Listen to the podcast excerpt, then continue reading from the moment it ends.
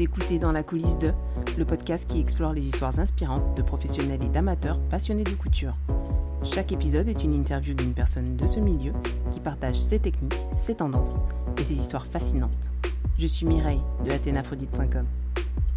Aujourd'hui, c'est la coulisse de Café Cousette et donc je reçois Sarah. Bonjour Sarah. Bonjour, je suis très heureuse d'être là Mireille. Ton enthousiasme me fait plaisir à entendre. Ravie de te recevoir dans mon émission. On va rentrer dans le vif du sujet. Qu'est-ce que Café Cousette? Café Cousette, c'est une marque de patrons de couture accessible à tous. Je vends des patrons hommes de la taille 2XS à 5XL et des patrons femmes de la taille 30 à 52 pour le moment.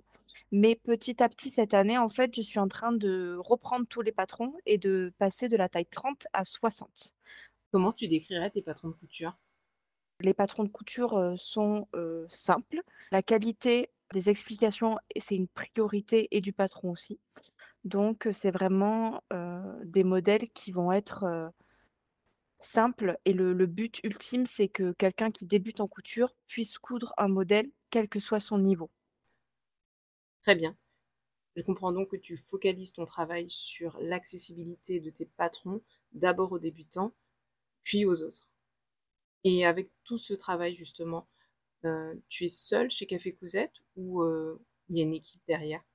Je suis toute seule, euh, à 100% il m'arrive parfois de faire appel à des personnes extérieures, mais c'est relativement rare et c'est pas du tout pour du patronage ou des explications, c'est vraiment pour, m'aider dans d'autres choses ou m'aider à à me former un peu plus.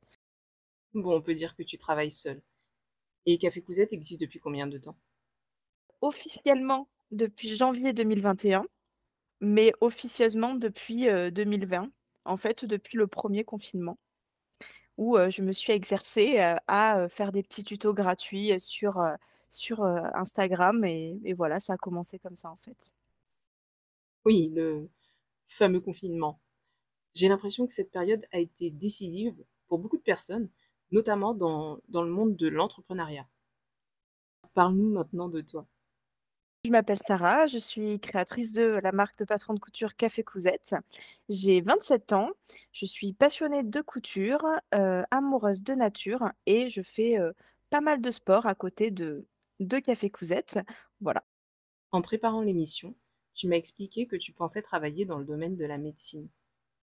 Tu voulais exercer quel métier? Je viens d'une famille où il faut faire des, très grandes études et surtout dans la médecine parce que ma maman est dentiste et mon papa était dans le domaine pharmaceutique. Donc c'était un peu une évidence. En plus de ça, j'étais vraiment pas bonne à l'école, donc enfin pas bonne. J'étais pas bonne, mais j'étais très bonne en maths. Donc j'ai fait un bac S. Pour moi, voilà, il fallait après partir en médecine. Et mon envie à l'époque, c'était d'être médecin militaire.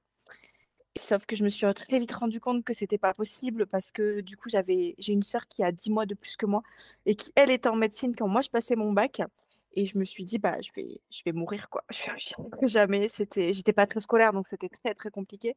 Il a fallu trouver une reconversion quoi, autre chose. Oui, tu t'es reconvertie dans la couture, ce qui a a priori rien à voir avec une carrière de médecin militaire. Dans l'armée, on on sait coudre, hein, hem, normalement, enfin, on apprend en formation à coudre, ouais. Mais bon, après, ça a été une, très belle surprise parce qu'au final, j'étais pas du tout destinée à ça. Quand j'ai compris que ça n'allait pas du tout le faire, j'ai un peu cherché à faire autre chose et en fait, heu, je suis allée à un salon de l'étudiant, j'ai vu l'école que j'ai faite sur Toulouse et heu et quand je suis rentrée dans la salle de modélisme, bah, ça a été une révélation tellement, forte que que voilà quoi, c'était ça et c'est toujours ça, ça fait 10 ans donc c'est pas mal. Non mais attends, c'est extra. Tout s'est passé en une journée, en une seule journée. Tu es allée à un salon et tu as découvert la couture. Comment ça s'est passé en fait? En fait, je suis allée au salon, du coup, bah, à Pau de l'étudiant, ma maman. J'ai découvert l'école et en fait, j'ai rencontré la directrice de mon école sur ce salon, qui elle, me voyait en marketing, en fait, pas du tout en en couture et donc heu, je passe 2 semaines après, il y avait la visite à Toulouse de l'école, il y a les portes ouvertes, donc quand je suis rentrée dans la salle de modélisme et que la jeune fille qui m'a présenté le cursus m'a expliqué en quoi ça consistait, j'étais sûre que c'était ça. Enfin, c'était une évidence, on va dire et heu, donc là, on était à peu près on était en février, je crois. Du coup, après, j'ai passé mon bac, tout ça, donc j'ai un peu laissé tomber. J'ai pas je me suis pas du tout intéressée à la couture. peut-être, 1 ou 2 semaines avant l'entrée à l'école, ma mère me sort une machine à coudre, parce que ma mère a une machine à coudre, mais n'est pas couturière. Donc heu, j'ai pas une famille où on fait de la couture de base, hein. Du coup, elle me dit: «Bah, regarde, il y a un torchon, il faut que tu t'entraînes à piquer, donc pique». Et donc bah, j'ai fait des vagues sur le torchon et voilà, ça a été, j'ai trouvé ça magique, ça m'a beaucoup détendue, mais ça a duré, 20 minutes peut-être. D'accord, donc toi, tu as appris à coudre, en fait, la veille, la veille d'entrer, heu, dans cette école et heu, bah, j'imagine que les autres étudiants, eux, savaient déjà coudre. Comment tu t'es sentie par rapport à eux? C'était un peu flippant parce que quand les filles, se présentaient les premiers jours, c'était vraiment, heu, ben moi, je couds depuis que je suis toute petite ou c'était des bacs pro couture, des filles qui avaient fait ça, qui faisaient ça depuis 5-6 ans, quoi. Moi, j'étais là, bah bah, moi, j'ai jamais cousu de ma vie, heu, je voulais être médecin militaire donc bon, j'étais un peu l'ovni. Les gens savaient pas trop ce que je foutais là, mais je pense que moi non plus, en fait. Mais bon, après, heu, je me suis régalée, hein, mais c'était pas voilà, j'ai vraiment, heu, appris à coudre, en fait, avec les cours d'atelier et heu, voilà, j'ai fait beaucoup de boulettes, durant la 1re année qui était assez remarquable quand même, mais bon, c'est comme ça. Mais d'après ce que j'entends, c'était vraiment la révélation ces salons et je pense que tu t'es trouvée au moment vraiment de de manipuler au cours de ces ateliers et heu, notamment, tu as fait plusieurs boulettes au cours de des années d'études et c'est une bonne transition pour parler de fail couture. Quel est ton plus gros fail couture? Heu, mon plus gros fail, heu, j'en ai pas beaucoup, mais je pense que de toute façon, c'est pas un fail, c'est des fails parce que je fais l'erreur encore aujourd'hui, c'est les tissus. Je sais ce qui va avec et ce qui va pas avec certains modèles, mais parfois, je sais pas, il y a un court-circuit qui se fait, je pense, dans mon cerveau et j'achète des tissus et je fais un modèle avec ce tissu et et non, quoi. Le dernier en date, heu, qui était mythique, c'est, un velours rose pailleté. Heu, déjà, il faut savoir qu'à partir du moment où il y a des paillettes dans un tissu, c'est que c'est un tissu, heu, là qui est là-haut pour moi. C'est le tissu que j'utiliserai que pour une occasion parce que, bah, j'aime beaucoup les paillettes, vraiment. Donc ce tissu-là, je le réservais vraiment pour un pantalon, heu, sympa et donc il y a un modèle de pantalon qui sortira en juin, là, donc j'ai fait le proto là-dedans, en me disant: «Le modèle était bon», sauf qu'en fait, le modèle était pas bon, que, heu, le le le tissu a fait gonfler le pantalon parce que c'était un velours, que c'était un modèle un peu gonflant au début et donc je suis ressortie de là avec mon joli, velours pailleté, en mode sac à patates. Mon pantalon est actuellement dans le dans le placard de la honte, où personne ne voit jamais ce placard, donc j'ai méga les boules, si je peux dire ça comme ça, parce que j'ai un super beau velours avec un pantalon super moche. Du coup, beh, je le mettrai jamais. Oui, j'imagine, ta frustration et ça doit vraiment faire mal au cœur, de voir un tissu, hem, que l'on réservait à une occasion, heu, spéciale, un projet spécial et et finalement ne pas pouvoir, bah, le porter. Comme quoi on peut tous faire cette erreur. C'est ça. Même avec un bac+5, on fait en en couture, on fait des erreurs, je vous rassure. N'ayez pas honte. Non, il faut pas en avoir honte. On revient un peu sur Café Cousette. Comment s'est fait ce choix du nom de Café Cousette? Je pense que le choix, c'est pas un choix de nom à proprement parler, parce que c'est pas les mots qui sont importants dans le nom de Café Cousette. Heu, c'est plus ce que Café Cousette dégage en termes de sentiments. Heu, en fait, c'est lié à une histoire. Quand je travaillais chez chez Sessoun à Marseille, heu, j'avais 2 copines qui qui bossaient avec moi, là-bas. Quelquefois, il nous est arrivé de faire des brunchs couture, en fait, le le dimanche. Le but, c'était qu'on mangeait et qu'on venait avec notre petit projet, heu heu, couture. Donc heu, il y avait une une styliste accessoires, une, designer textile et moi, modéliste. On s'entraidait, en fait, dans nos nos projets et on va dire que Café Cousette, c'est un peu ce ces moments-là.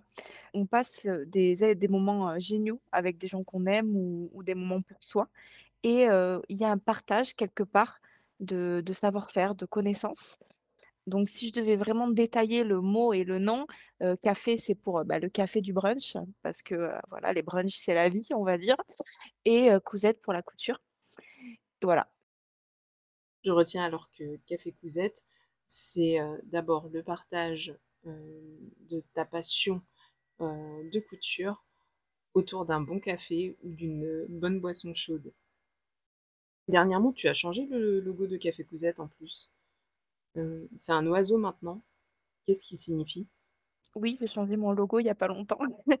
C'était nécessaire, je pense. dans, dans l'évolution d'une marque, ça devient nécessaire à un moment. Et moi, c'était le bon moment surtout de repimper la marque avec un peu de couleur et, de bonne humeur. J'ai un peu peur d'avoir beaucoup d'émotions dans ma voix, donc L'oiseau, du coup, signifie bah, l'envol. pour moi, c'était important parce que j'ai beaucoup évolué depuis que j'ai créé Café Cousette. et c'est un peu ça, en fait. C'est un peu le, symbole de bah, d'aller vers ses rêves. Tel l'oiseau, j'espère que Café Cousette prendra un nouvel essor très bientôt. Parlons maintenant de tes modèles. Qu'est-ce qui t'inspire le nom de tes patrons? Il n'y a pas vraiment de de choix. On va dire, je je me prends pas trop la tête. En général, je fais un prénom masculin pour homme, un prénom féminin pour femme. Après, je regarde un peu toujours, l'étymologie du prénom. c'est un peu mes bébés, mes patrons. Du coup, je regarde un peu la signification des prénoms. Si un prénom me touche, je mets ce prénom-là et voilà. Effectivement, on fait très attention généralement au nom que l'on choisit pour euh, ses bébés. Et comme tu l'as dit, euh, tes patrons sont tes bébés, donc euh, tu regardes l'étymologie, c'est, normal.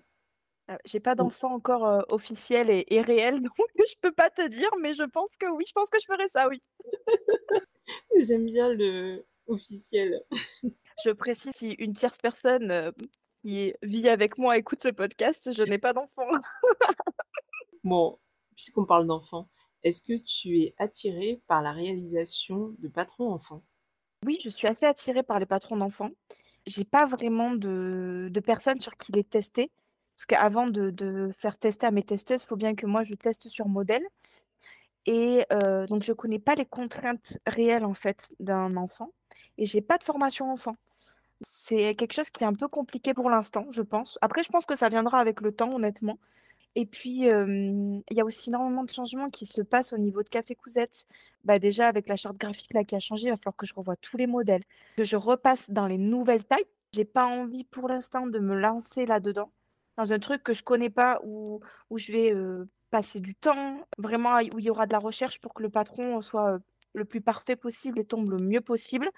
Du coup, je pense que ça sera pas de suite tu ne fermes pas la porte au patron enfant, mais euh, d'abord tu te focalises sur euh, Café Cousette euh, actuel et à faire grandir Café Cousette. On fait une petite pause, c'est l'heure du quiz.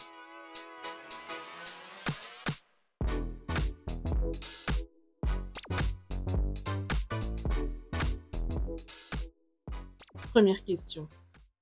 Qu'est-ce qu'une marge de couture? Les marges de couture. Déjà, il faut que je dise quelque chose, c'est que tout le monde appelle ça marge, mais moi, on m'a jamais appris marge, on m'apprend valeur. Petit détail, mais ça me perturbe beaucoup. C'est très euh, intéressant. ouais. Alors, une valeur de couture ou une marge, du coup, c'est euh, en fait euh, ben, la, la valeur qu'on va, qu'on va utiliser pour coudre. Donc, mettons, en général, c'est un centimètre.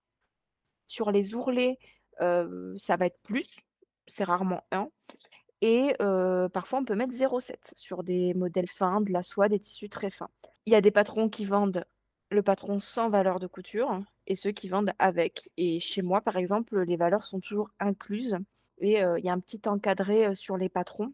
Alors c'est pas tous les patrons ou qui mettent, bah, valeur de couture incluse, 1 centimètre, Oui, moi j'aime bien quand il y a les valeurs de couture incluses. Je comprends pas, honnêtement, je je comprends pas, mais même en termes de réalisation, comment une marque ne peut ne pas mettre les valeurs de couture. Parce qu'en fait, alors je sais pas comment travaillent les autres marques, mais c'est tellement plus simple pour les clients, pour les gens qui cousent les patrons et puis pour, pour nous aussi, quoi. Je pense qu'il faut se simplifier la vie au max, quoi et qu'il y ait tout déjà voilà. Mais c'est un parti pris, mais c'est ne pas mettre les valeurs de couture, je je l'entends pas, moi, c'est je comprends pas. Oui, c'est un parti pris. Pas plus tard que la semaine dernière, j'ai coupé un sarouel pour ma fille et je me suis complètement ratée. J'avais oublié de mettre, d'ajouter les valeurs de couture alors que c'était indiqué qu'il fallait le faire. Je le savais pertinemment, mais j'ai tellement l'habitude de couper des patrons où les marges les valeurs de couture, en tout cas, sont comprises, que j'ai complètement raté, quoi. Du coup, taille, euh, taille euh, plus petite? Bah oui et non, parce que sarouel et les sarouels sont déjà larges de base et ceux-là sont pour, pour bébés. Donc ils ont été étudiés pour des enfants qui vont porter des couches, notamment des couches lavables. Et les couches lavables, c'est assez épais, donc ça va. Mais j'aurais été plus embêtée si ça avait été un legging, par exemple. Peut-être qu'un de mes invités prochainement m'expliquera ces raisons pour lesquelles il n'inclut pas les marges de couture. Enfin, il faudrait dire les valeurs de couture. Question numéro 2. Quel terme anglais utilise-t-on pour parler de couture anglaise?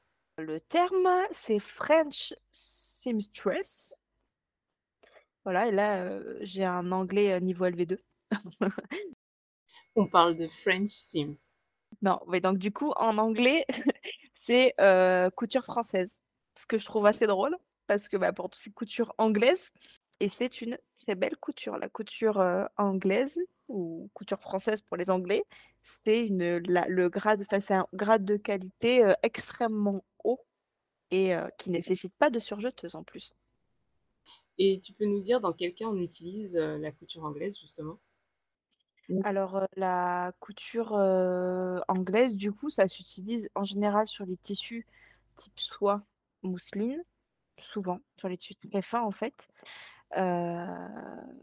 Et, et c'est un grade de qualité. Enfin, dès que vous voyez des coutures anglaises dans un vêtement, c'est des belles finitions. Il n'y a pas beaucoup de tant de marques que ça qui l'utilisent, même en, en moyen, on va dire moyen, moyen de gamme. Mais dès qu'il y a de la moussine, dès qu'il y a de la soie, c'est des, finitions qu'on se doit de faire. Mais ça coûte cher du coup. C'est des, enfin, là je parle en termes industriels, pas en termes passion couture à la maison. c'est des, des, finitions qui coûtent très cher parce que du coup, on fait une première couture envers contre envers. Et puis après, on vient retourner pour refaire une deuxième couture endroit contre endroit. C'est des finitions qui sont, qui sont très très belles et qui ne peuvent pas se faire, se faire sur tout quand même. faut pas en abuser trop. Je sais qu'on peut faire des coutures anglaises sur des tissus très épais j'aurais plus tendance à utiliser une, une couture rabattue, tu sais, les coutures jeans. Oui, oui, je Voilà. Je, c'est, pour des tissus plus épais, ça va être plus, qui va être plus adapté. Mais bon, après, enfin, tant que ça, ça fera le taf quand même, une couture anglaise. Hein, mais, Merci Sarah de la précision de la réponse. On va finir avec une énigme. Est-ce que tu es prête? Prête. La voici. Je suis très haute lorsque je suis du midi et piquante lorsque je suis à coudre. Qui suis-je? Bah, Une aiguille Eh oui, c'est l'aiguille du midi et l'aiguille à coudre. Je suis ravie d'avoir trouvé la réponse. Parce qu'alors là-dedans, je suis très nulle normalement. je comprends jamais l'énigme, mais alors là, c'est bon, c'était mon domaine. Eh bien, écoute, Sarah, je suis ravie que tu aies trouvé parce que cette énigme, c'est un petit clin d'œil pour toi qui a vécu jusque l'année dernière dans le Midi. Ça me touche. Merci Sarah, tu t'es vraiment bien débrouillée, donc je te félicite. Allez, on retourne dans l'interview.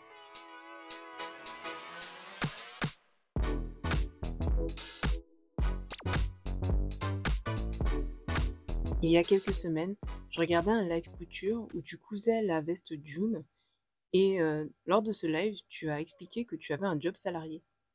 Comment tu fais pour euh, gérer tes journées entre ton job salarié et Café Cousette? Pour le job salarié, il faut savoir que là, depuis peu, j'ai euh, renégocié mon contrat en fait, donc j'ai des jours fixes maintenant. Avant, c'était pas le cas. J'y allais un peu tous les jours parce que je travaille dans, un bar à salade à côté. Et du coup, bah, c'était midi et soir, hein, ou midi après-midi. Il y avait plusieurs euh, configurations. Et c'était devenu un peu compliqué à gérer parce que j'ai beaucoup de travail là pour Café Cousette. Et en fait, euh, j'avais du mal à me concentrer, on va dire. Euh, moi, il me faut des journées en fait bien définies. Et donc là, j'ai réussi à renégocier. Donc maintenant, je travaille le mardi, mercredi et jeudi. Donc trois jours semaine, ça fait deux jours et demi environ, parce qu'il y a, il y a 15, je 15 heures, en fait, je suis pas en temps plein à côté. Du coup, euh, on va dire tout ce qui va être lundi et vendredi et samedi, c'est des journées que café cousette, je fais que du café cousette, et voilà. Et heu, le reste du temps, beh, j'oscille un peu entre les 2 et globalement, une journée se passe, de 08:00 à 19:00 souvent et je fais, le matin, ça va être plus administratif, un peu les choses que j'ai moins envie de gérer, qui me passionnent un peu moins. Également, gestion des réseaux sociaux. Ça, ça me prend énormément de temps et après, l'après-midi, ça va être plus être, tout ce qui va être patron, développement des modèles, prototypes. C'est plutôt cadré comme ça et c'est pas gênant, en fait, d'avoir les 2 parce qu'après, c'est une question d'organisation et de de planning. Tu as une bonne opportunité de pouvoir gérer ton temps de cette façon, trouver, des arrangements, un aménagement particulier pour pouvoir travailler, uniquement pour Café Cousette quelques jours bien fixes dans la semaine et en même temps pouvoir effectuer ce job salarié? Bah, il y a un moment où où j'ai dû chercher un travail parce que je ne vis pas aujourd'hui de Café Cousette. Donc bon, il fallait trouver un un boulot, on va dire alimentaire à côté et moi j'étais très, très inquiète parce que, j'avais vraiment peur en fait que ça me détache de Café Cousette. J'avais peur aussi d'avoir, de tomber sur des sur un employeur qui ne comprend pas que, heu, beh, c'est pas mon c'est pas le job de ma vie, hein. Donc j'étais très, très, vraiment très angoissée à l'idée de de devoir trouver un travail et et et finalement, j'ai énormément de chance et ça, je tiens vraiment à le souligner. J'ai, heu, 2 employeurs parce que j'ai 2 patrons qui sont, à fond déjà dans ce que je fais, qui me donnent des opportunités dans le sens où, ils me bah, là, on a pu renégocier le contrat, ça s'est très bien passé.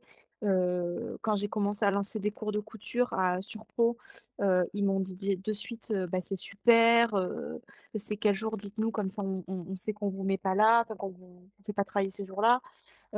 Donc je pense que c'est vraiment une chance en fait. J'ai une chance inouïe d'avoir des patrons qui comprennent, aussi que que Café Cousette, c'est mon 1er, heu, métier. Même si après derrière, heu, je suis très sérieuse quand je suis chez eux. Enfin, je dissocie complètement, hein, je je voilà. Donc heu, j'ai beaucoup de chance et heu, vraiment ça c'est c'est important de le dire parce que parce que ça peut très bien se passer en fait, je suis très, très heureuse de d'avoir cette chance. Après, je leur rends bien aussi. Je pense qu'à côté, je suis une employée, plutôt, sérieuse. Je les s'ils ont besoin du personnel sur un jour où je travaille pas, bah si je suis dispo, je suis dispo, j'y vais, enfin voilà. S'il y a des gens qui sont dans ma situation ou qui se retrouvent en fait dans une situation où ils ont une entreprise et qui enfin, on peut en fait avoir son rêve et et avoir autre chose à côté si si tout se passe enfin, ça peut aussi très bien se passer et c'est mon cas et franchement, j'ai énormément de chance. Bien, je pense que ton témoignage peut peut-être aider certaines personnes qui sont, aujourd'hui dans ta situation, c'est-à-dire, heu heu, qui ont une, entreprise, à leur compte et qui ne vivent pas encore de leur métier passion. Ces personnes seront peut-être rassurées d'entendre qu'il est possible d'avoir un job salarié à côté. À côté de ton job salarié, il paraît qu'il y a une boutique de tissus. Alors toi, tu es plutôt raisonnable ou tu te laisses facilement tenter par les tissus? J'essaye d'être raisonnable. Honnêtement, je je déjà, je veux pas passer tout l'argent de Café Cousette là-dedans. En fait, quand j'achète un tissu, j'ai un projet, heu, défini. Je sais pourquoi je vais le coudre, donc heu, j'essaye vraiment de pas acheter, heu, 20 000 000 de trucs. J'ai eu énormément de stock à un moment, bah, pendant le confinement, par exemple, j'ai acheté énormément de tissus et en fait, heu, bah, les tissus ont une saisonnalité bien souvent, donc je parle en termes de tissus motifs. On a plein de choses que qu'on n'utilise pas parce qu'en fait, bah, c'est plus la tendance et du coup, bah, j'ai pas envie enfin moi, j'ai plus envie du moins d'avoir, énormément de de tissus, à ne plus savoir quoi en faire. Parce qu'au final, en fait, je ne couds pas tant que ça, je couds énormément de prototypes, de tests, mais des modèles finaux, j'en couds pas tant que ça et du coup, en fait, j'achète vraiment au besoin. Mais par contre, j'ai une amie qui a un magasin de tissus en ligne et c'est très drôle parce qu'en fait, je sais qu'elle sait quand je me connecte sur son site et du coup sur, elle voit mes paniers.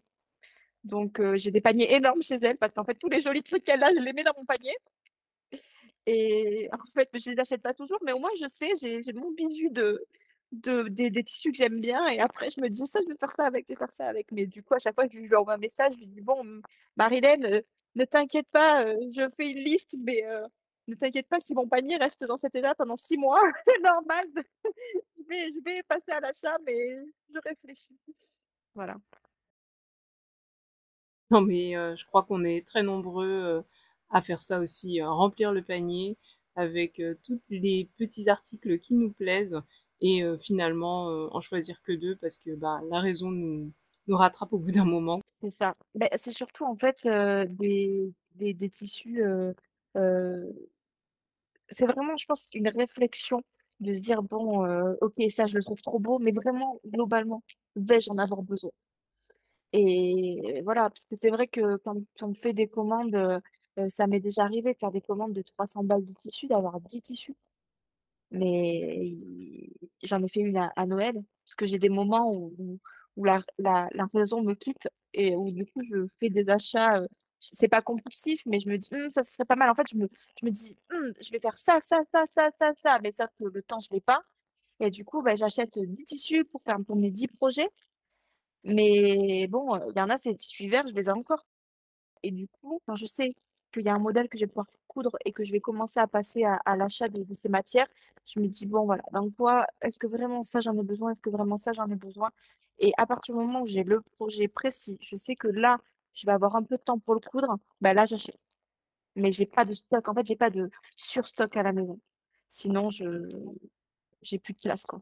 C'est de la dépense inutile, on va dire et voilà et il faut quand même savoir que l'industrie textile Je balance un peu mon, heu, mon truc, mais l'industrie textile est quand même l'une des industries les plus, heu, polluantes du monde. Je pense que si nous, on choisit de coudre nos vêtements, c'est, heu, pour le plaisir, mais aussi pour avoir une, couture, heu, un mode de consommation raisonné.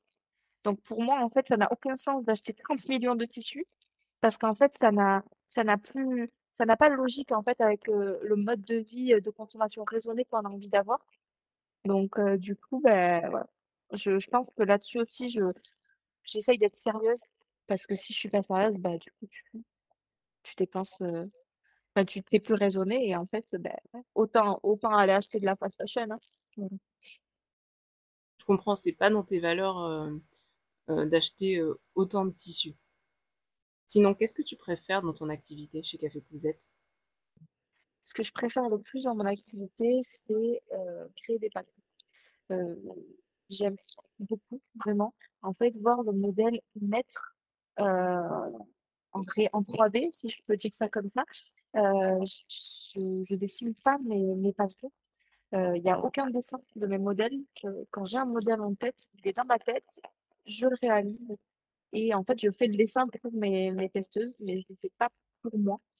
Heu parce que, beh, j'ai pas besoin d'un dessin, en fait. Je sais pas, comme c'est dedans, heu, je sais comment il est dedans, j'ai pas besoin de le mettre sur, sur papier. Alors je me note un peu comment il va être, mais mais voilà. Hem, ensuite, j'aime bien envoyer les modèles en test parce que c'est un peu un soulagement. C'est un stress pour moi de de finir le modèle, c'est c'est bien de l'envoyer en test et ensuite, heu, le point le plus important, c'est de travailler seul. Je pense qu'on est, fait ou pas pour travailler seul et moi, tous mes plans de carrière, heu, quand j'étais petite, j'ai toujours, heu, toujours imaginé que je travaillerais toute seule. Donc, à 6 ans, je voulais être chocolatière, mais c'était chocolatière à mon compte. Après, j'ai eu envie d'être esthéticienne, c'était à mon compte et maintenant, même aujourd'hui, quand je j'aimais, heu, la possibilité que Café Cousette, heu, ne me fasse jamais gagner d'argent, je réfléchis à ce que je ferais si jamais ça arrive et beh, je je me je me vois encore compte. Donc heu, c'est vraiment quelque chose qui est, très important pour moi de travailler toute seule. Aussi parce que je suis, une grande, grande solitaire. Mon atelier, c'est la pièce dans la maison où personne ne rentre. Je pense que mon conjoint n'y rentre pas et même mon chat n'a pas le droit d'y rentrer. Café Poussette, c'est ma vie, c'est cocon, c'est ça émane de moi, je pense. Voilà, ça fait partie des choses, heu, préférées, la solitude. Donc si je résume, ce que tu préfères, c'est créer tes modèles, heu, les envoyer en test et aussi travailler, heu, seule dans ton entreprise. Et justement, qu'est-ce que tu as découvert sur toi depuis que tu as lancé Café Cousette? Est-ce qu'il y a des choses que tu ne te sentais pas capable d'accomplir et que tu as réussi grâce à cette activité? Il y a beaucoup de choses qui, qui ont changé depuis que j'ai créé Café Cousette personnellement. le plus gros truc, je pense, c'est que je suis quelqu'un de très très timide de base et j'ai dû me surpasser en fait avec Café Cousette. Déjà, ben, rien que que, mmh, pour me mettre sur Instagram, prendre des photos. Au début, quand je me voyais en photo, c'était une horreur. En fait, je pense que je pensais plus à ma tête, à moi, à ce que les gens allaient voir, plutôt qu'au modèle et en fait, maintenant, ben, même si ma tête me paie pas plus que ça, je m'en fiche. Je prends la photo où le modèle va être le plus mis en valeur et en fait, ça, c'est énorme et c'est aussi, devoir se montrer, en fait, devenir le visage d'une marque, c'est très, très compliqué. Les live couture, ça a été très compliqué parce que je me sentais super mal à l'aise, c'était horrible au début. En fait, maintenant, bah, je fais ça comme si, j'étais au téléphone avec des copines, que c'était facile. J'arrive même à m'autoriser des petites blagues de temps en temps, même si bon, ça peut être un gros fail parfois, mais en fait, je m'en fiche. Maintenant, ma timidité, je la mets de côté. Je pense surtout à ce que ce qui est bien pour Café Cousette. Je m'éclate et, je pense que ça se, ça se ressent en fait plus sur moi maintenant. On dirait bien que tu as su surpasser ta timidité pour le bien de Café Cousette. Bon, alors c'est le moment où tu vas enfiler ta casquette de community manager et tu vas nous dire, Sarah, où est-ce qu'on peut te trouver? Alors, on peut me retrouver du coup sur Facebook, Instagram, TikTok avec le arrobase Café Cousette. Ensuite, on peut me retrouver également sur mon site web avec tous les patrons PDF, pochettes, voilà. Et on peut également me retrouver, donc ça, ça va être pour les Palois ou ceux qui habitent dans, les Pyrénées-Atlantiques. Je donne des cours de couture sur peau du coup depuis janvier chez Atelier Hybride. Et voilà, si vous voulez venir prendre des cours de couture avec moi, ça sera avec un grand plaisir. Il y a aussi des stages couture qui sont organisés de temps en temps sur un week-end, enfin sur deux jours ou sur un jour. Voilà. Donc, on peut se voir soit en vrai, soit en virtuel. En tout cas, sachez que vous pouvez discuter avec moi. Il n'y a pas de souci, j'aime beaucoup parler. Je n'en doute pas, Sarah. En tout cas, merci d'avoir été l'invité de mon émission Dans la coulisse de. Je te dis à très vite. Ben, merci Mireille, à très vite et je suis vraiment très heureuse d'avoir pu participer à ce podcast et j'espère que, ben, que les gens qui ont écouté ce podcast l'ont apprécié. N'hésitez pas à me le dire d'ailleurs ou à le dire à Mireille, comme ça on en saura un peu plus. Retrouvez Sarah et Café Cousette sur le site www.cafécousette.com. N'oubliez pas le S à la fin. Vous pouvez aussi la retrouver sur TikTok et Instagram avec le pseudo Café Cousette, toujours un S à la fin. C'est la fin de cet épisode. Merci de votre écoute. Si cette rencontre vous a plu, n'hésitez pas à mettre des étoiles sur Spotify ou Apple Podcast. Vous pouvez aussi partager ce podcast à votre entourage. Pour échanger avec moi, rien de plus simple. Retrouvez-moi sur www.athénaphrodite.com et aussi sur les réseaux sociaux. A tout de suite